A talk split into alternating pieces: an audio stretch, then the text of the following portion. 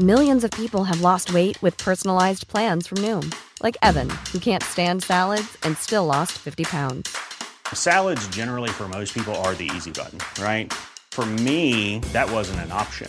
I never really was a salad guy. That's just not who I am. But Noom worked for me. Get your personalized plan today at Noom.com. Real Noom user compensated to provide their story. In four weeks, the typical Noom user can expect to lose one to two pounds per week. Individual results may vary.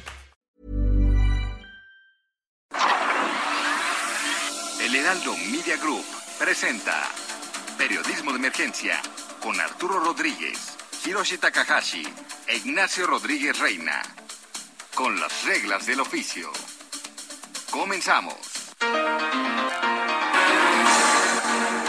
10 de la mañana con 3 minutos. Bienvenidos a Periodismo de Emergencia. Como siempre es un gusto saludarle. Yo soy Arturo Rodríguez y estamos aquí en cabina. Hiroshi Takahashi. Arturo Rodríguez, muy buenos días, muy buenos días. Nacho Rodríguez Reina, Mónica Reyes, qué gusto estar con ustedes nuevamente.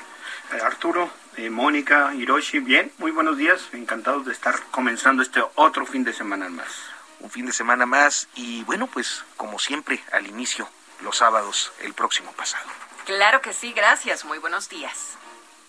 En Soriana, el ahorro es para todos con la oferta de cada día. Hoy sábado 7, dale lo mejor a tu familia, aprovechando que la carne de res para asar de 172 pesos te la llevas a solo 139.90 el kilo. Soriana, la de todos los mexicanos. Agosto 7 o hasta agotar existencias. Hasta 3 kilos por cliente. Aplican restricciones. Aplica en Hiper y Super. Próximo pasado, la noticia que debes saber. La semana inició con la confirmación de la baja participación en la consulta popular que versó sobre indagar actores políticos del pasado, originalmente planteada para determinar si se enjuiciaba a expresidentes. Con apenas 6.6 millones de ciudadanos que acudieron a las mesas receptoras, el primer ejercicio de democracia directa en México registró aproximadamente un 7% de participación, cuando lo que se requería para su vinculante era del 40%. Desarrollada a propuesta del presidente López Obrador, la consulta fue para él un ejercicio exitoso y anunció que se propone estrenar la revocación de mandato en 2022, generando una cierta polémica que, sin embargo, prácticamente quedó extinta el miércoles con la crisis del Tribunal Electoral. Y es que en el Tribunal Electoral del Poder Judicial de la Federación, la Sala Superior registró una atípica sesión en la que cinco de los siete magistrados destituyeron a quien hasta entonces era el presidente del organismo, José Luis Vargas Valdés. En el momento en el que se resuelven los distintos recursos relacionados con las elecciones y varios de estos empiezan a presionar la agenda del tribunal, la polémica se mantuvo y fue el viernes cuando el presidente de la Suprema Corte de Justicia de la Nación hizo un llamado a retomar la ruta institucional, solicitando a Vargas que se hiciera a un lado, pues ya no era viable su permanencia.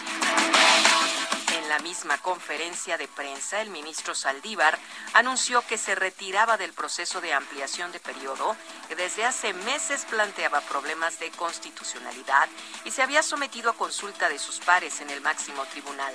La decisión fue celebrada por amplios sectores, inclusive de la oposición. Entre los temas que marcaron la semana destacó una demanda de México respecto a los fabricantes de armas en Estados Unidos que motivó la reacción inmediata de las poderosas agrupaciones estadounidenses, la Asociación Nacional de Rifle y la Asociación Industrial del Comercio de, de Armas, teniendo como protagonista del episodio al canciller Marcelo Ebrard, que en respuesta recibió la negativa a las imputaciones y acusó al gobierno mexicano de ser responsable del crimen desenfrenado y la corrupción dentro de sus propias fronteras. La tercera ola de COVID sigue causando estragos en México, donde el aumento de casos opera conforme a las proyecciones y al cierre de semana solo quedó un estado en semáforo verde, siete estados en rojo, incluida la Ciudad de México, además de 15 estados en naranja y nueve en amarillo. Las autoridades sanitarias están poniendo énfasis en extremar las medidas de protección sin cierta resistencia por mantener hasta donde sea posible las actividades económicas. Finalmente, México transitó por los Juegos Olímpicos que concluyen esta semana con un saldo poco alentador de cuatro medallas de bronce. Con lo que la representación mexicana se colocó en un, en un penoso sitial 83 de 85 países participantes. Y este fin de semana concluye el gran evento. Opinión es importante para nosotros. Envía un mensaje de voz o de texto al número de WhatsApp 5627-947477. Periodismo de emergencia. Heraldo Media Group.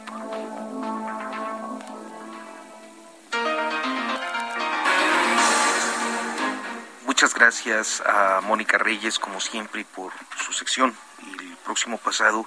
Y lugar 83, Ignacio, que tú seguiste muy de cerca todas las disciplinas, te desvelabas viéndolos. bueno, no, no todas las disciplinas, pero sí, la verdad es que a mí me parece que los Juegos Olímpicos son una oportunidad eh, pues, un poco para apreciar realmente, digamos, esta expresión de humanidad que es eh, la práctica deportiva de alto rendimiento. Y bueno, pues sí, lamentable porque, mira, por ejemplo, eh, San Marino, este pequeñísimo país. ¿Dónde está? Ahí, por ahí perdidito en, la, en Europa Central, por ahí encuentras San Marino. Este, llevó cinco representantes, pero ganó tres medallas. Y además ganó medallas de plata y este, es decir, estuvo muchísimo mejor ubicado en el ranking, en el ranking de, de las medallas obtenidas. Y bueno, yo creo que esa pequeña muestra es una, un indicio de realmente el pues el, nivel deportivo que tenemos en el país que hay que hay, yo creo que hay que diferenciarlo bien una cosa es el esfuerzo individual de los de los deportistas me parece que hay esfuerzos de verdad destacables aplaudibles eh, que hacen todo lo posible contra viento y marea y a pesar de todo. Y otra cosa es la ausencia de una política deportiva de largo plazo. Hiroshi, eh, Hiroshi, yo creo que somos más este más grinch, más pesimistas, con el, escépticos con, el tema del deporte en general, ¿no? Sí, en general, siempre en general. Siempre esos discursos de que México es el mejor país en el fútbol, soccer, ¿no? Pues siempre están por probarse. Además en los otros deportes y uno de los temas que me llamó mucho la atención esta semana precisamente fue leer en la prensa brasileña en específico eh, muchas críticas en donde se hablaba de que pues los deportes olímpicos, como dices Nacho, son un tema de preparación y de un poco eh, mejorar la humanidad y la competencia y los valores. Ellos hablaban en algún momento de que existía el oro y la plata y que crearon el bronce solamente para dejar un tercer lugar, pero que en realidad era el momento en el que los atletas se preparaban pues toda una vida para presentarse y luchar por el oro. El segundo lugar, dicen los brasileños, no vale como tampoco dicen ellos, vale la crítica o las crónicas como si estuviera hablando de fútbol soccer, ¿no? Que era lo que estaban eh, discutiendo mucho allá en Brasil. Y parece, eh, yo estaba haciendo un comparativo, que en México también muchas de las crónicas o las narraciones que nos hacen eh, al final, ¿no? En esos resúmenes deportivos de las cadenas de noticias, pues son como crónicas de fútbol, ¿no? O así lo ponen el, el llamerito que hablamos, ¿no? Este, el tema de casi lo conseguimos, siempre como ese, ese como si nos estuviera narrando un partido del Cruz Azul contra el América, ¿no? pues mira, tenemos ya a, a, Katia López en la línea telefónica y bueno, pues como siempre y en particular estas semanas es un gusto saludarte, Katia, colega, muy buenos días. Katia. Parece que tenemos un pequeño problema. Buenos días, Katia. Aquí ando yo, aquí ando yo, ah, buenos días. Hola, Katia. Bueno, pues te decía que muy buenos días, que qué gusto saludarte en esta, pues en este cierre ya de del... Sí, el ocaso de estos juegos tan intrincados, ¿no? Este, no solo por la situación en, la propia pandemia realizarlos, sino en especial para México, que ha sido como un shock, ¿no? Este, un shock en cuanto a la situación deportiva. Me, me comentaban en algún punto que si faltaba dinero, ¿no? Y no, no falta, no falta dinero, o sea, el tema no es tanto el dinero, o sea, ahorita si fuese por dinero, pues no, no, no es el argumento, Katia, de siempre que dicen que México es un país pobre y comparado con los países ricos que invierten en sus atletas, pues se ve el resultado y podría ser un comparador de cómo estamos parados en nivel de pobreza. No, porque por ejemplo Cuba ganó seis medallas de oro y evidentemente su situación, eh, la situación económica o la situación incluso del recurso que le puede conceder al deporte es muy distinta y tiene muchísimas menos personas que pueden practicar deporte en México como que en México. Venezuela igualmente, Venezuela o Ecuador ganó, Ecuador ganó dos medallas de oro, no una pesos, una en ciclismo de, de ruta. Creo que hay un poco un resultado, unos resultados un poco aleatorios. Venezuela ganó un oro, tres platas. Y son países que evidentemente a lo mejor están pasando situaciones sociopolíticas y financieras a lo mejor no tan estables como las de, o menos estables que las de México, pero en realidad el trasfondo no es tanto que haya o no haya dinero, el problema en realidad es que la administración deportiva en México es muy deficiente. Y podemos ver cómo literal tres medallas se perdieron en el escritorio por gente que hizo muy mal su trabajo, por muy malas gestiones en la administración deportiva, por no llevar a la mejor arrancadora del mundo y en su lugar llevar a una chica que hizo que México quedara en sexto lugar en la velocidad por equipos, en taekwondo poner a un chico inexperto como selección, como entrenador de selección nacional y sacar del, país a un entrenador que le dio dos medallas a Egipto, en el béisbol sacar a un mes de los Juegos a un entrenador que clasificó a México a los Juegos Olímpicos y e inventar un equipo ahí medio armado en el que más casi la mitad iba por los tomateros, ¿no?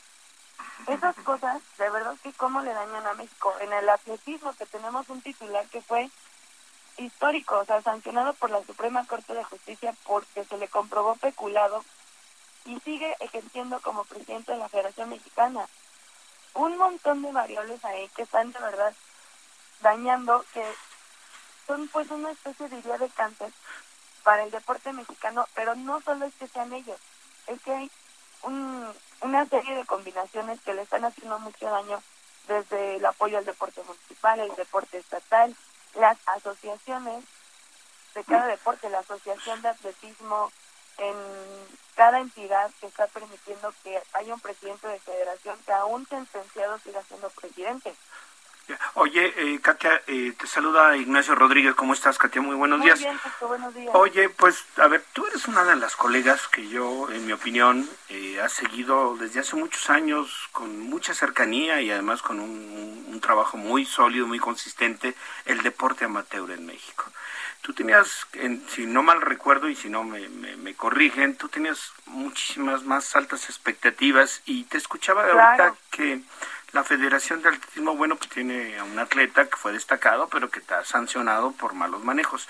Oye, y uno hubiera podido pensar, bueno, está Ana Guevara, Ana Guevara como titular de, de, pues el organismo deportivo del Estado mexicano, Que fue atleta, que fue atleta, medallista, digo, justamente, y uno hubiera pensado que los resultados serían mejores. Eh, nos has estado, digamos, esto explicando ahorita algunas veces, pero ¿cuál ha sido el papel de Ana Guevara y qué debería pasar, digo, con este organismo que yo creo que finalmente aquí lo que estamos hablando es más allá de las grillas entre federaciones, hay un organismo del Estado mexicano que se supone que es el rector del deporte amateur. Pues es que hay muchas cosas que están muy en, con las tuercas muy flojas. Mira, tuvimos siete cuartos lugares, tuvimos seis quintos lugares, tuvimos cinco sextos lugares. En cuanto a cuartos lugares, fueron en algunos casos milésimas las diferencias. Y ahí es donde te das cuenta que la gestión deportiva allí sí tuvo algo que ver. Y sí, claro, Ana Guevara y también, el, o sea, es que sí me, me parece muy visceral decir que si esos siete cuartos lugares hubieran sido medalla, entonces todo gracias a Ana tampoco. Claro que ella tiene una corresponsabilidad muy grande. Y también sucede que ya no existen eh, más mecanismos para que las federaciones trabajen de una manera más apropiada con ella. A mí, pues, con la CONADE me refiero. A mí me parece que en casos como el taekwondo, la CONADE fue permisiva con la federación de ese, de ese deporte que dice, ok, tú pon a Alfonso Victoria, aunque hace 10 años era atleta, nunca ganó una medalla mundial ni de, de, de Juegos Panamericanos ni Olímpica. Este, sí, adelante. Sí, adelante con el costo de los viajes que me estás diciendo de para ir a X evento, aunque no cuesten eso en realidad. Sí adelante que haga el béisbol lo que esté haciendo, sí adelante con... Pero, pero no nos estás, no nos, estás este, contando mucho eh, como para, para expertos, Katia. Tú me sueltas nombres y yo no sé ni quiénes son esos cuates. Por ejemplo, el tema de, de llevar a los tomateros. En, en, de pronto estos núcleos del sí se puede, eh, les dices, vamos a llevar la mitad del equipo para jugar con la mitad de los tomateros. Y van a decir, no, pues sí se puede, vamos a ganar algo seguro si van estos porque son, son profesionales. Cuéntanos, por ejemplo, el caso del béisbol, Katia, para entender un poco cómo se tomaron las decisiones. Mira, en el béisbol clasificó eh, Juan Gabriel Castro y somos el único país del mundo que tiene béisbol de, de verano y en invierno. Cuando se sucede la clasificación, se, eligieron a jugadores de la, de la Liga del Pacífico, la Liga Invernal, dirigidos por Juan Gabriel Castro.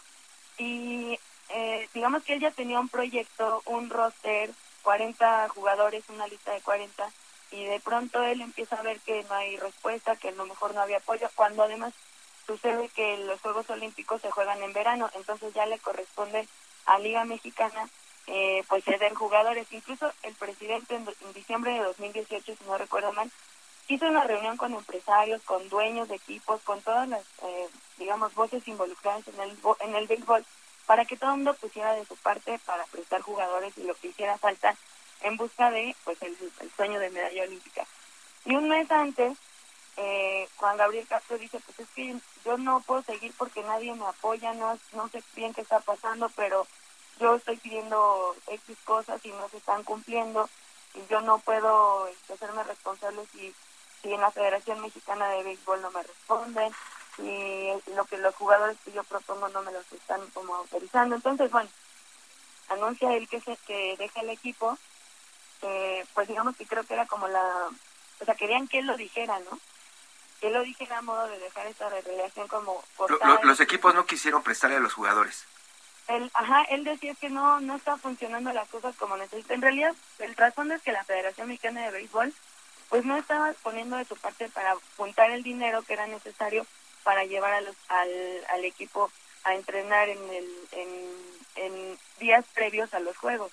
Y, y, entre otras cosas. ¿Y proveéis, Katia, los, pues los hermanos ahí ese es otro tema, el que entró, eh, mucha gente... Ya, me hice bolas porque decimos que no es un problema de pronto de dinero y vemos esto que al final yo creo que es... No es dinero, no es dinero, hay, dinero para Provey y hay dinero para el dinero que genera cada, cada liga y el dinero que debería de generar la Federación Mexicana de Béisbol. ¿Y entonces se pusieron exquisitos los jugadores o qué fue? No, aquí además fue que mucha gente le recalcaba a Edgar González, sí, iba a ir tu, tu hermano, ¿no? Eh, Adrián González, el titán, un muy destacado mega mayorista, pero decían, a ver, va a ir él porque pues es tu hermano, porque tú estás en y él decía, no, no, no, no, no, él se tiene que ganar su lugar.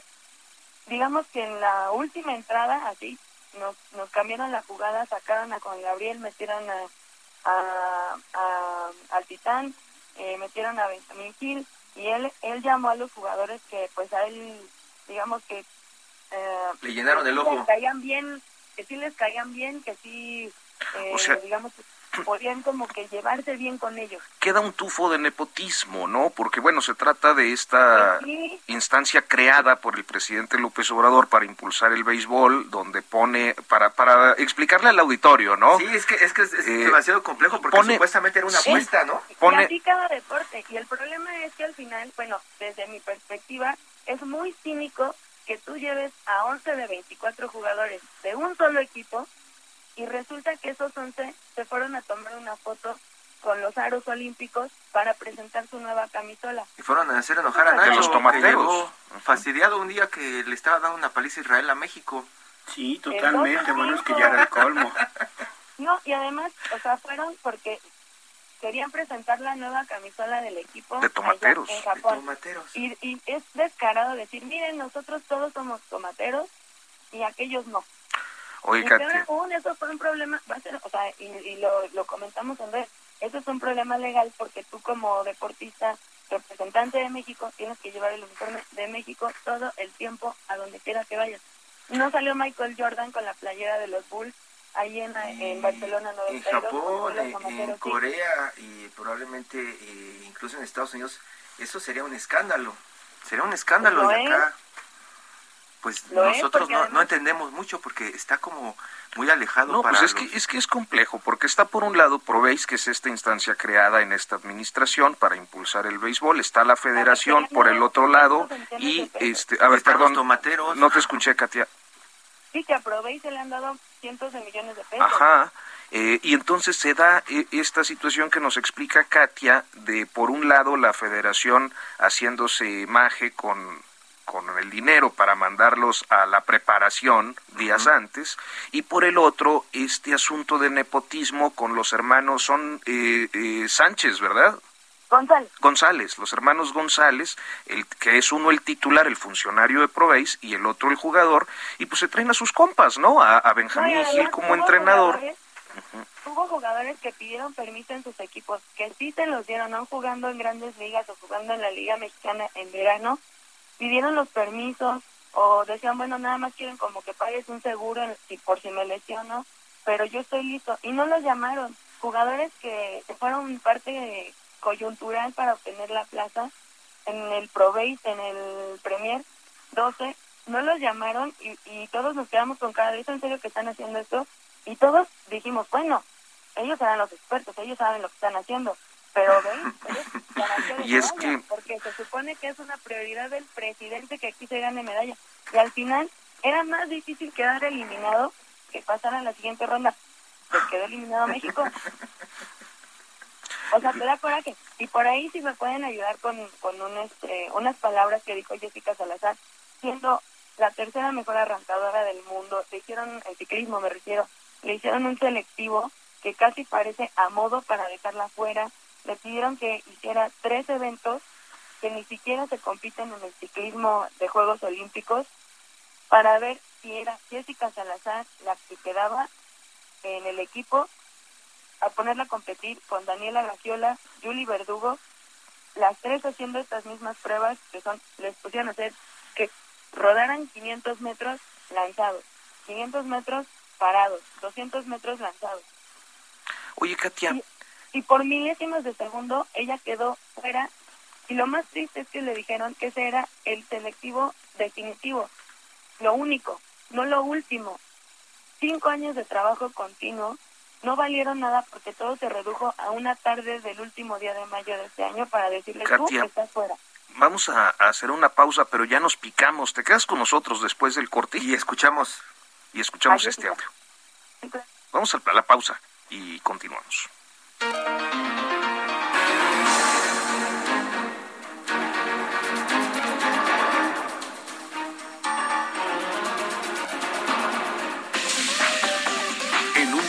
Continuamos.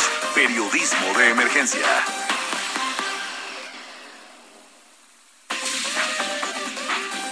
Regresamos con las reglas del oficio. En Soriana bajamos los precios. Ven y compruébalo. 30% de descuento en ropa de primavera para toda la familia. Y en toda la papelería y equipaje escolar, 20% de descuento más 6 meses sin intereses. Soriana, la de todos los mexicanos. Agosto 9. Aplican restricciones, excepto cuadernos Back to School y 9 to 5. Aplica en Hiper y Super. Continuamos en periodismo de emergencia, son las 10 de la mañana con 30 minutos y seguimos hablando con nuestra colega eh, Katia López Ignacio.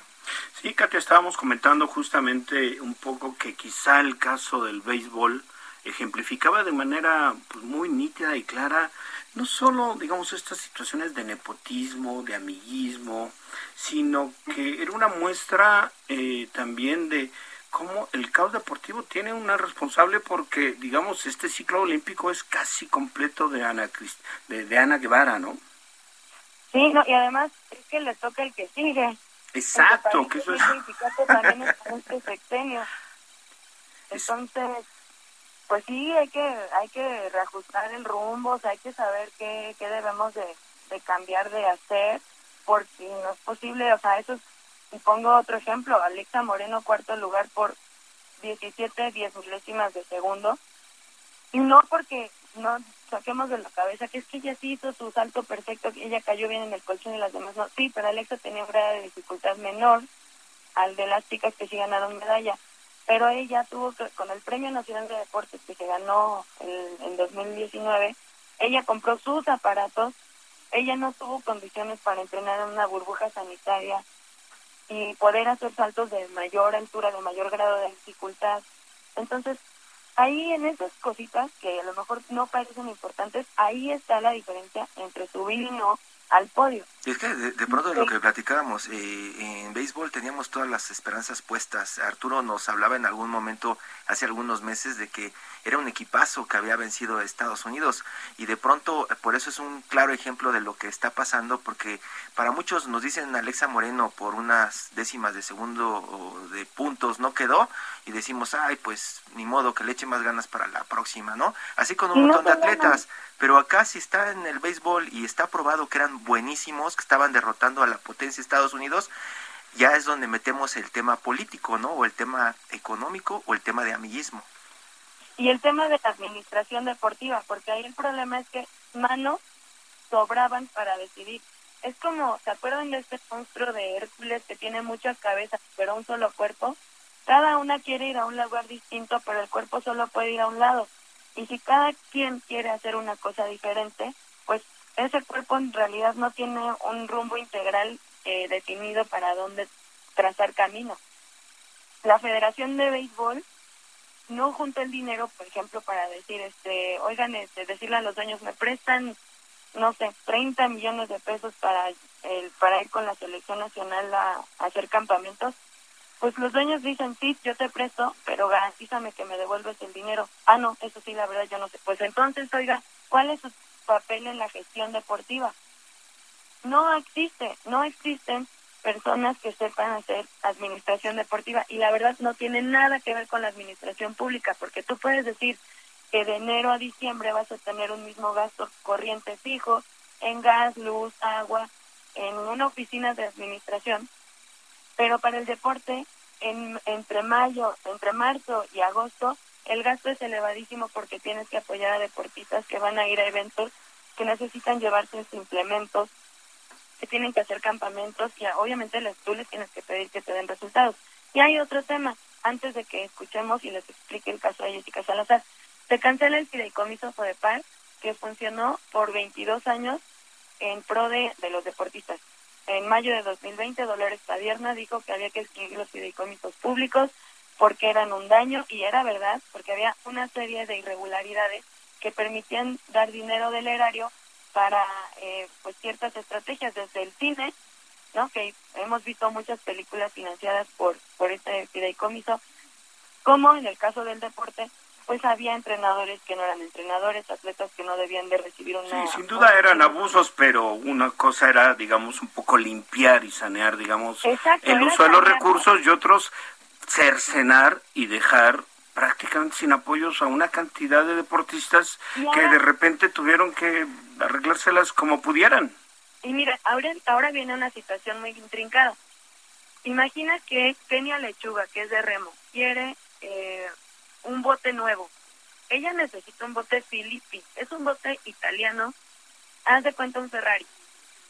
Pero entonces, como ya no existe el fideicomiso que le decía, ok, aquí está tu Filippi que costó, no sé, 250 mil pesos, ella ya no puede tener acceso a un bote que sea competitivo con el mundo.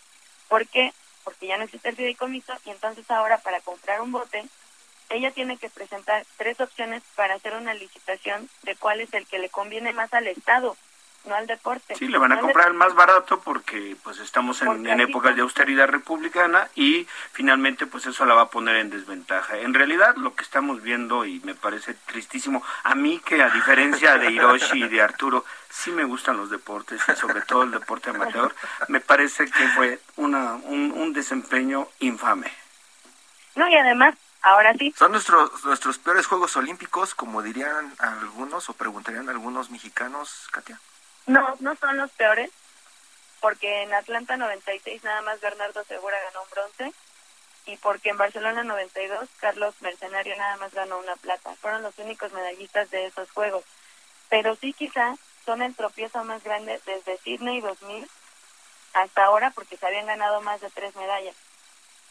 Vamos a escuchar el audio para que nos des un remate de lo que sucedió en estos Juegos Olímpicos con México, Katia. Es tiempo de que los dirigentes nacionales reflexionen y comprendan lo que es el olimpismo.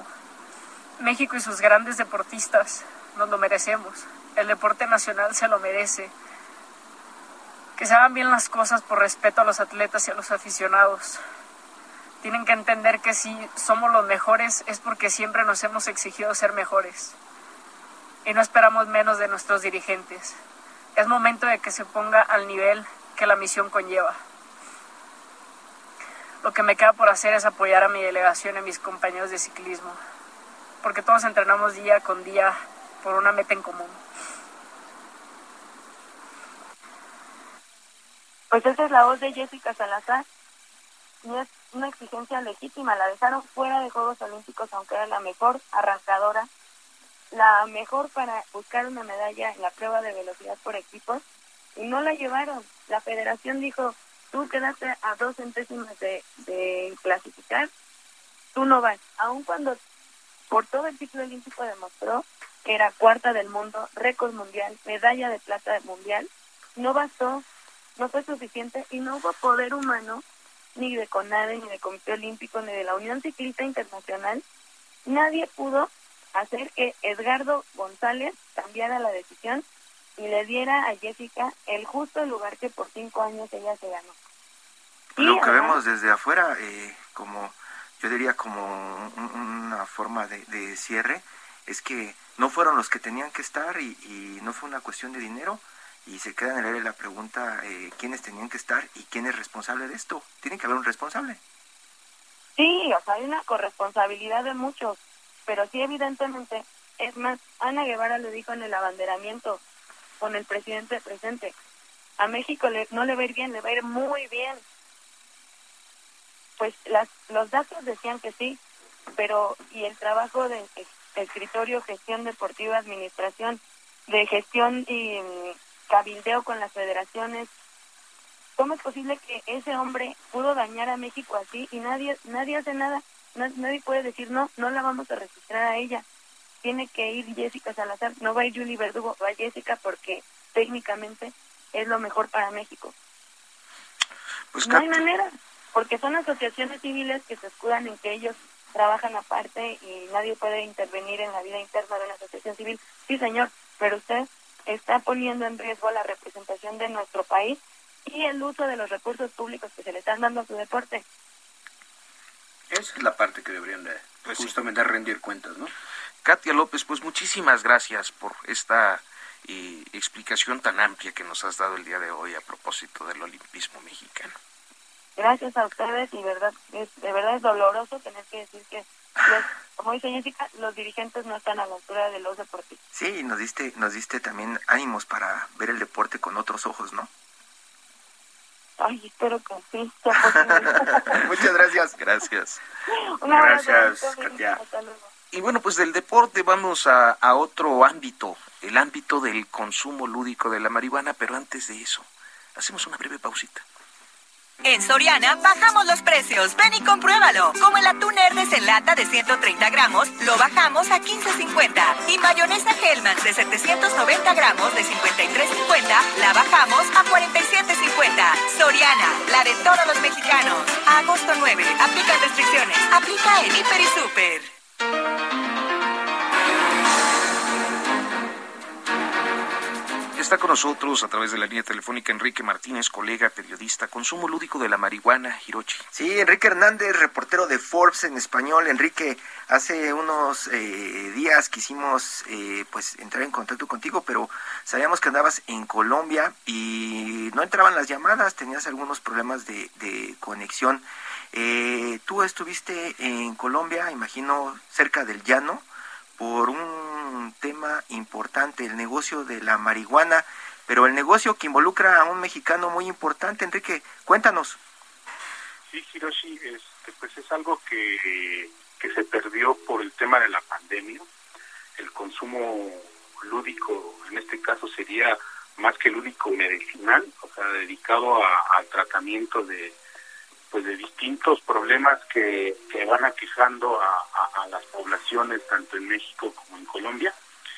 Entonces, detrás de todo eso estaba el expresidente Vicente Fox, eh, obviamente eh, esta visita se hizo a un campo para conocer desde cómo siembran, cómo cultivan. De lo que me contabas en algún momento, antes de irte, es que te ibas a conocer las plantas de marihuana que tenía Vicente Fox y sus socios allá en Colombia. Sí, así fue. Este, todo esto ha, ha, ido creciendo a lo largo de los días que se ha dado la pandemia, porque recordemos que el, el, primer producto que se comercializa en Colombia se da en marzo del 2020. Eh, obviamente también e, ese producto se comercializó a través de clínicas. Lo que dices es que pasó un poco desapercibido ese anuncio grande que se estaba haciendo. Andaba por ahí de socio Vicente Fox con un señor que se apellidaba Shively que era uno de los altos ejecutivos de Microsoft en algún momento, y ellos estaban anunciando pues grandes negocios en los próximos meses. Eh, ellos arrancaron y de pronto la pandemia opacó un poco todos esos anuncios, ¿no, Enrique? Sí, la pandemia ha opacado prácticamente todo porque eh, incluso también ha retrasado los tratamientos, ha retrasado los anuncios, ha retrasado en, el cultivo, incluso también ha retrasado la llegada de estos productos a México. Obviamente, este, lo importante de todo esto son el número de personas que se han visto ya beneficiadas. Según eh, los socios de Vicente Fox, han tratado al menos a 12 mil personas y también tratan ya de llevar este esquema y estos productos a Ecuador y a ver, Enrique, ¿cómo estás? Buenos días. Te saluda Ignacio Rodríguez. ¿Qué tal? Este, oye, pues a mí me interesaría que nos dijeras en realidad, a ver, ¿de qué tamaño es este negocio que Vicente Fox, que, que en términos creo yo del contexto nacional es lo que nos importa, ¿no? Digo, mm, sabemos por supuesto que hay líneas de productos y, y, estar bonito y, las cremas pero, que pusiste están bonitas, Enrique. pongamos, digamos, en perspectiva, lo, lo que nos estás contando es que pasó desapercibido que más allá de intenciones que él ya había manifestado, Vicente Fox, el expresidente mexicano, que estaba luchando porque le mantuvieran su pensión de, expresidente, se ha convertido ya en un empresario importante de la marihuana medicinal. ¿O más o menos va así?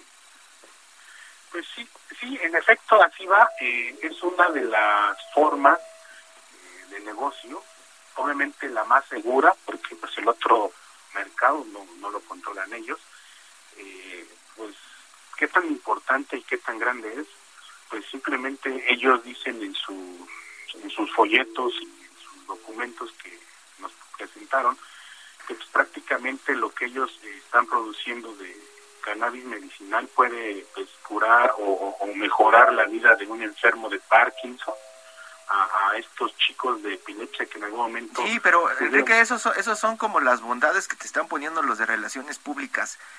¿Cómo viste el negocio? ¿Cómo eran los terrenos? ¿De qué tamaño eran? Eh, ¿A cuántos pueden atender? ¿Qué tipos de productos pueden sacar?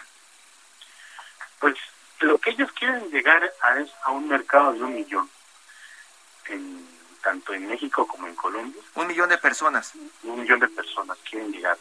El campo a donde fuimos es tiene ahorita una hectárea y tienen una hectárea en la nada, o no hay nada más que el parque solar que alimenta este campo con la planta donde extraen todos los, los aceites y obviamente eh, buscan que este campo de, hectáreas sea en un par de tres años o cuatro años lleguen a, ser nueve hectáreas sembradas de, de medicinal.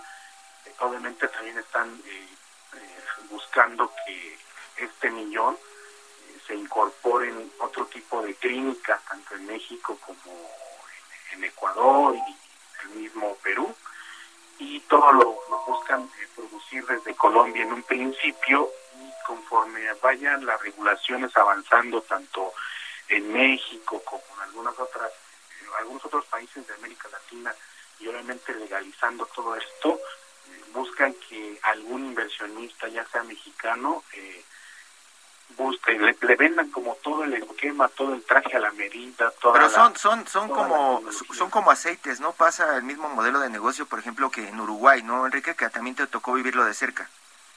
En Uruguay es muy diferente porque eh, allá el gobierno uruguayo es el que está controlando todo. y, y acá el gobierno de, Colombia lo único que está es impulsando a través de la banca de desarrollo este tipo de empresas. De hecho, eh, algo que me llamó mucho la atención fue que de las 2.000 licencias que solicitaron los privados, solo dos son las que están dando frutos y es esta de los inversionistas ligados a Vicente Fox. Eh, en el caso uruguayo, por ejemplo, en algún momento eh, había un, un, este, un profesor de la Universidad de Uruguay que gana la licencia y él es el que siembra toda la marihuana o el cannabis para ser vendido a través de las farmacias. Obviamente el gobierno de Uruguay era el que controlaba toda la cadena, era el que vigilaba el campo y obviamente serán los que están metidos detrás de esto. En, el caso eh, colombiano no es así, sino son privados. Obviamente también eh, analistas eh, consultados allá en, Colombia pues eh, no están de todo convencidos de este negocio porque eh, ponían de ejemplo que en el caso, por ejemplo, de, de Canadá, muchos de los fondos de inversión se quedaron con este tipo de permisos o licencias para especular o para pues eh, quererlos vender después más caros y que muchos de ellos no tenían ni contaban con un sol, con una planta de, de marihuana sembrada y tampoco tenían toda esta estructura pues que ya se, se comenzará a ver y será muy palpable pronto. Pues Enrique, colega, muchísimas gracias por tomarnos esta comunicación y compartirnos todo esto. Gracias. Hasta pronto. Y vamos a nuestra sección.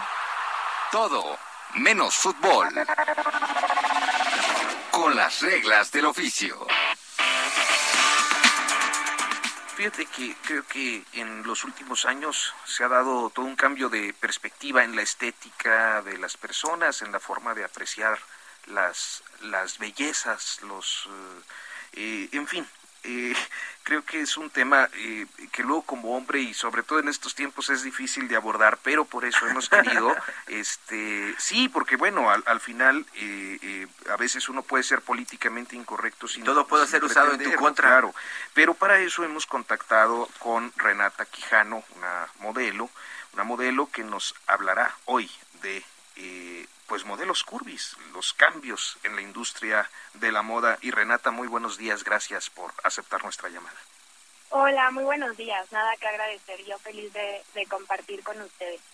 Pues cuéntanos eh, de, de, qué va esta, eh, pues toda esta corriente de las modelos curvis.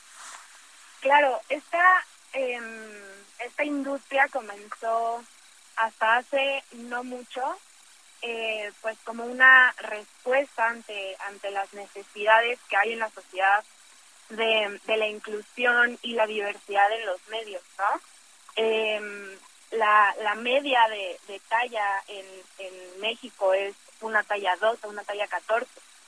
Entonces, eh, pues la mayoría de estas mujeres, y ahora también hay, hay hombres que son modelos por B, no se veían representados en los medios, no se veían representados en pasarelas, en fotos, en campañas. Entonces, poco a poco la industria ha, ido evolucionando hacia una representación mucho más inclusiva y, diversa de, diferentes cuerpos, de diferentes perfiles en, en, el, en la industria de la moda. Y, y la verdad es algo muy padre de ver y es un honor poder ser parte de, de este cambio y de esta diversidad que, ahora hay. Muchas gracias, Ignacio.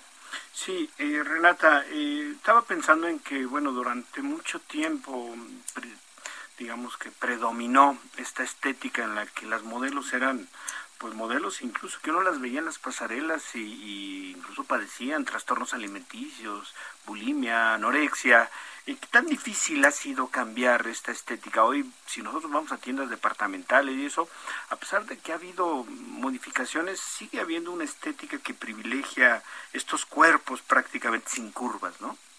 Totalmente. Eh, yo, bueno, crecí en, en la industria de la moda de los 2000, que si fue algo, fue súper tóxico con estas modelos que les podías ver totalmente las costillas, que se veían enfermas, ¿no? Estos mm. modelos rubias y no salían de, de ese perfil de modelo. Y, y sí, tienes toda la razón, todavía hay un gran camino que recorrer en, en la industria de, de la moda y del modelaje. Falta todavía mucha más inclusión y, y, y representación de, de colores, de tipos de cuerpo, de alturas, eh, pero bueno, creo que creo que vamos en buen camino, pero tienes toda la razón, todavía falta mucho camino que recorrer. Y está está fuerte eh, de pronto el tema de, de cómo nombrarlos. Eh, hace unos días tuve una reunión con Beltrán, por ejemplo, y él eh, eh, lo que me sorprende de, de, hablar de modelos curvis es que él está en pro del activismo gordo, de por qué no decir gordo, dice que es mejor hablar de la gordura en lugar de ponerle palabras bonitas a la gordura que de pronto suenan más ofensivas. El tema curvis, el tema obesidad, ese tema eh, de pronto es el que están combatiendo en su discurso este tipo de modelos gordos, como dice él, ¿no? Que no se siente tan feo que te digan gordo porque es la realidad.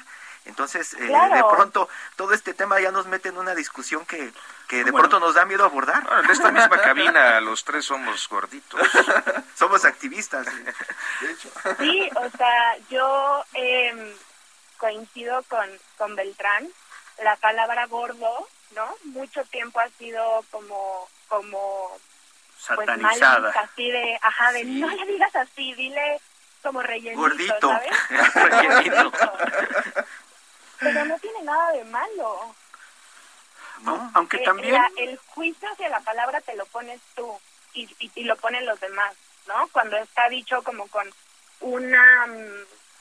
como con la intención de insultar o de denigrar, claro que ahí está mal. Sí, Pero pues el juicio que... al final lo pone cada uno. Que quienes, digamos, se, se oponen o quienes defienden el patrón único de modelos delgaditos, eh, están, digamos, un poco se defienden y dicen que en realidad pues, lo que habría que atender también es un problema de salud pública, que sería, digamos, pues la obesidad como la padece una gran parte de mexicanos, ¿no? ¿Tú qué piensas? Mira, yo pienso que, que así como puede haber cuerpos gordos que están enfermos, puede haber cuerpos delgados que están enfermos la salud uno no la puede calificar a la simple vista, ¿no? Esto que decías de lo tóxico que era esa delgadez extrema con desórdenes alimenticios, por ejemplo, en los 90 claro. o todavía, ¿no? Todavía a la fecha, o sea, ves chavitas de 14, 15 que por verse como la modelo que sale en la pasarela dejan de comer o se preparan, ¿no? Para este cuerpo de verano. Como cuerpo de adicto. Luego la industria. Cuerpo de adicto a la heroína. Ajá, o, o se meten en temas, como dices, mucho más profundos para poder mantener, eh, pues, la delgadez. Renata, pues te agradecemos muchísimo que nos hayas tomado la comunicación. Renata Quijano, modela, modelo y además, pues con una perspectiva muy clara de la estética de nuestros tiempos. Muy buenos días, Renata. Gracias por tomarnos la Gracias llamada. a ustedes. Y buenos gracias, días. Gracias. Hasta pronto y buenos días a usted por seguirnos. Mañana en punto de las 10, Periodismo de Emergencia.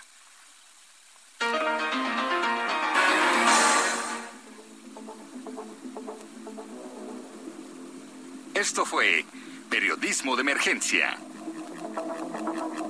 Con las reglas del oficio. Heraldo Media Group.